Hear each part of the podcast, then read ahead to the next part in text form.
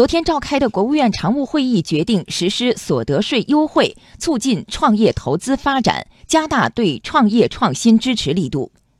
今年已经在全国对创投企业投向种子期、初创期科技型企业实行按投资额百分之七十抵扣应纳税所得额的优惠政策。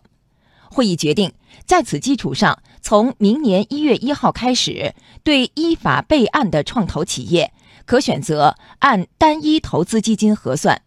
个人合伙人从这个基金取得股权转转让和股息红利所得，按百分之二十税率缴纳个人所得税；或者选择按创投企业年度所得整体核算，其个人合伙人从企业所得按百分之五至百分之三十五超额累进税率计算个人所得税。上述政策实施期限暂定五年，使创投企业个人合伙人税负有所下降，只减不增。